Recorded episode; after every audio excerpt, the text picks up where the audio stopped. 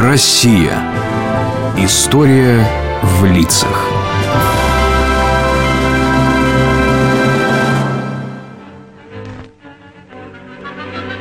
Астронавты на Земле ждали сигнальной вспышки с ракеты о посадке на Луну. Скорее по ваннам. Нет, ну выдумали. Сигнальная вспышка это. Еще бы рукой помахали с Луны-то. Что это ты смотришь, Алексей? Да вот, э, старое немое кино про полет на Луну. А, я помню этот фильм. Очень старый. Космический рейс. Тут так забавно, дед. Герои садятся в ванны с водой, чтобы их не поранило при взлете и посадке. Или еще, взлетали они на ракете, как будто с трамплина. А ведь наши ракеты сейчас стартуют вертикально вверх. Так это снято задолго до полета в космос. Ты вот смеешься, а зря. Подумай-ка, как это вообразить себе в голове невесомость или полет, или всю эту технику, когда еще ничего не существует? На это и есть ученые. Вот представь, Леш, живешь ты в захолустье, веке в девятнадцатом, учился разве что в школе немного, сложнее велосипеда техники просто нет вокруг, и вот, видя только это, прийти к мысли, что можно улететь с Земли на ракете и даже научно обосновать эту мысль, создать теорию. Это трудно. А вот человек, которому этот фильм посвящен, именно так и жил и именно так мыслил. Видел, кто это в титрах? А, сейчас, сейчас, сейчас, сейчас скажу. М -м я тебе подскажу. Это был Константин Циолковский. Константин Циолковский родился и почти всю жизнь прожил в маленьких городах России – Боровске, Калуге. Из-за детской болезни почти оглох и не мог нигде учиться. Поэтому он стал самоучкой. Выучившись алгебре, физике и другим знаниям, только по книгам. Способности к науке у него были замечательные, как и воображение. Работал он преподавателем. Ученики любили его за ясность и наглядность уроков. С самых юных лет Циолковский мечтал о небесных и космических полетах. Этому были посвящены и его научные труды. Однажды Циолковского пригласили прочесть лекцию о космосе. Итак, я хотел бы рассказать вам о заатмосферном путешествии. Уже много лет я работаю над этим и сделал несколько расчетов и открытий в этом направлении. Вот, смотрите. Очевидно, что дострелить из пушки в небо до звезд нельзя – Аэростат тоже не подойдет для этих целей. В статье «Исследование мировых пространств реактивными приборами» мною обосновывается возможность использования ракет для выхода за атмосферу нашей планеты. То есть в космос. Вот некоторые расчеты для большей ясности. Слушай, кто этот мужичок? Знакомое лицо. Очки, ты глянь, смешные такие профессор. Да ты разве не помнишь? У него во дворе вечно что-то громыхает. А в прошлом году он выпустил какой-то горящий шар, который летал над городом. Несомненно, что в будущем мы сможем совершать межпланетные путешествия так же легко, как сегодня ездим на поездах. Ага, из Калуги С Земли на, Луну, из Москвы на Солнце. Отправлю Маньку свою, пущай прокатится. После лекции я всех приглашаю к себе домой на чай. И там мы сможем продолжить разговор о космических полетах. Горожане считали его местным сумасшедшим. Большую часть жизни он не встречал поддержки и теплоты в людях. Среди ученых его идеи долгое время также не принимались, ведь они просто на эпоху обгоняли свое время. Здравствуй, Костя. Ларечка, родная моя. Ай, читал лекцию в училище, было столько народу. Ты представляешь? Вот бы кто-нибудь заинтересовался. Эм, ты меня извини, Варечка, я позвал э, всех на чай. Э, так что давай самоварчик. Хорошо. Варечка, а нет ли писем из Москвы? Нет, нету. Я, Варечка, просил денег на новый прототип дирижабля в научном обществе. Да опять, видно, не дадут. Э, ты, ты меня прости, Варечка, но не могу ли я взять из отложенных? У нас вроде скопилось немного.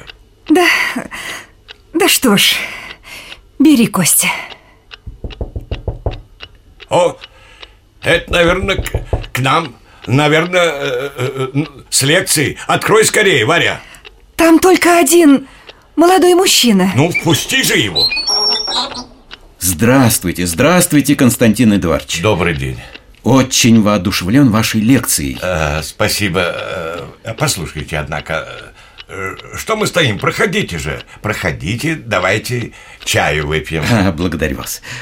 Скажите, как же вы запустите ракету, в которой топливо в четыре раза больше ее самой? А вот это самое интересное. Я думаю, это должно быть что-то наподобие ракетного поезда. Ну, когда топливо хранится в одном вагоне, а люди и приборы в другом, в головном вагоне. Константин Эдуардович, разрешите мне посмотреть ваши статьи? Конечно, конечно, я так рад, что кто-то заинтересовался. А этот ракетный поезд, это что-то, что так и не сделали? Да нет, это как бы прообраз многоступенчатых ракет, когда ступени отделяются, выработав топливо. Основа этой идеи принадлежит Циолковскому. Вообще современная космонавтика родилась именно из его работ. То есть конструкции ракет он как бы предсказал. Разработал, вернее сказать. И не только их. Он составлял различные формулы и расчеты для полета в космос, а еще делал опытные модели дирижаблей и первым разработал дирижабль из металла. Создал первую в России аэродинамическую трубу для опытов и многое-многое другое. И все это делал он в основном на скромные жалования. Сам печатал свои брошюры и раздавал их потом заинтересовавшимся. Семья была довольно бедна. Начало XX века стало тяжелым временем для изобретателя. Его домашняя лаборатория уничтожена случайным пожаром. Разлив оки заливал дом. Но хуже всего стало другое несчастье. О, тьфу ты! Опять этот профессор чего выдумал? Смотри, смотри, приладил к саням парус и катается по льду на реке. Всех лошадей перепугал. Уж на выдумке гораст. А в прошлое воскресенье он и ребятишек катал. Ух, как мчит. О, поехал. Костя! Варя! Константин! Варя! Что ты выбежала на холод? Что такое? Телеграмму принесли. Наш Игнатий.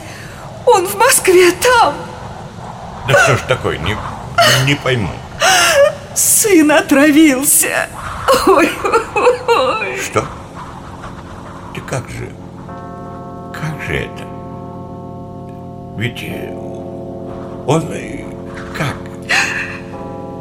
Он молодой, э, занимается математикой. ой.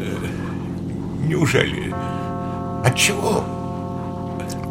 Я был весь в науке и, и не уделял ему внимания. И все деньги наши я пускал на модели, урезал во всем семью. Я... Варя, Варя, это я все, это я, я, Варя. Это была большая трагедия в его жизни. На сына Игнатия повлияли некоторые разрушительные философские идеи западных мыслителей. Циолковский признавал себя виноватым, что не смог показать сыну радости жизни, которую сам ученый ощущал, воплощая свою невероятную мечту. Но жизнь продолжалась. После революции Циолковского сперва подозревали в чем-то и даже держали в тюрьме несколько недель, но потом освободили. Ему была назначена пенсия за заслуги перед наукой. Церковное училище, где он преподавал много лет, было закрыто.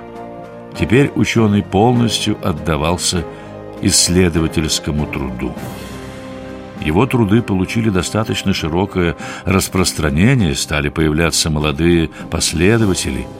Космонавтика и воздухоплавание все больше развиваться.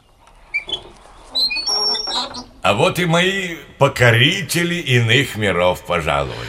А мы к вам с пакетом, Константин Эдуардович. И что это у вас? Это вам фотокарточки с полигона. Посмотрите, прототип ракеты. Ну-ка, дайте-ка, дай-ка. И полетит? Уже, Уже летала, товарищ, товарищ Циолковский. Скажите, а друзьям показывать можно? Только самым, Самым близким. близким. да. Циолковский скончался в середине 30-х годов. До космической эры оставалось еще более 20 лет, когда опыты и технические предсказания изобретателей стали воплощаться с удивительной точностью. А некоторые его идеи, например, космический лифт, до сих пор только манят ученых в будущее. Значит, Циолковский был изобретателем, который как бы изобретал будущее своими открытиями. Вот точнее, Алексей, и не скажешь. Юношеская мечта Константина Циолковского, над которой он трудился всю жизнь, сперва стала фантастикой, которая теперь кажется нам наивной, а потом шагом людей за пределы нашей родной планеты. Южный старт. Есть старт. Протяжка один. Есть протяжка. Продувка. Продувка. Продувка. Есть продувка. Ключ на дренаж. Ключ на дренаж. Есть дренаж. Зажигание. Кетер. Я заря один. Зажигание. Понял, дается зажигание. Предварительное.